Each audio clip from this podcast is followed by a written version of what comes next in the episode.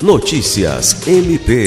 Nesta quinta-feira, 9, a Diretoria de Planejamento e Gestão Estratégica do Ministério Público do Estado do Acre reuniu-se com a coordenação geral e coordenações dos programas estratégicos para pactuar a execução das metas do Plano Geral de Atuação, PGA, para 2023.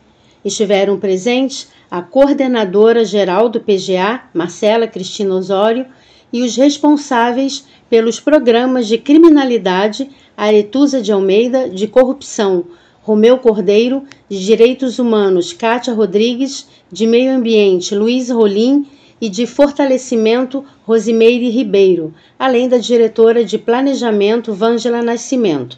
A reunião teve como intuito estabelecer fluxos de trocas de informações e verificar a organização dos coordenadores dos programas para a execução das metas estabelecidas para 2023, assim como verificar as metas cumpridas em 2022. Lucimar Gomes, para a Agência de Notícias do Ministério Público do Estado do Acre.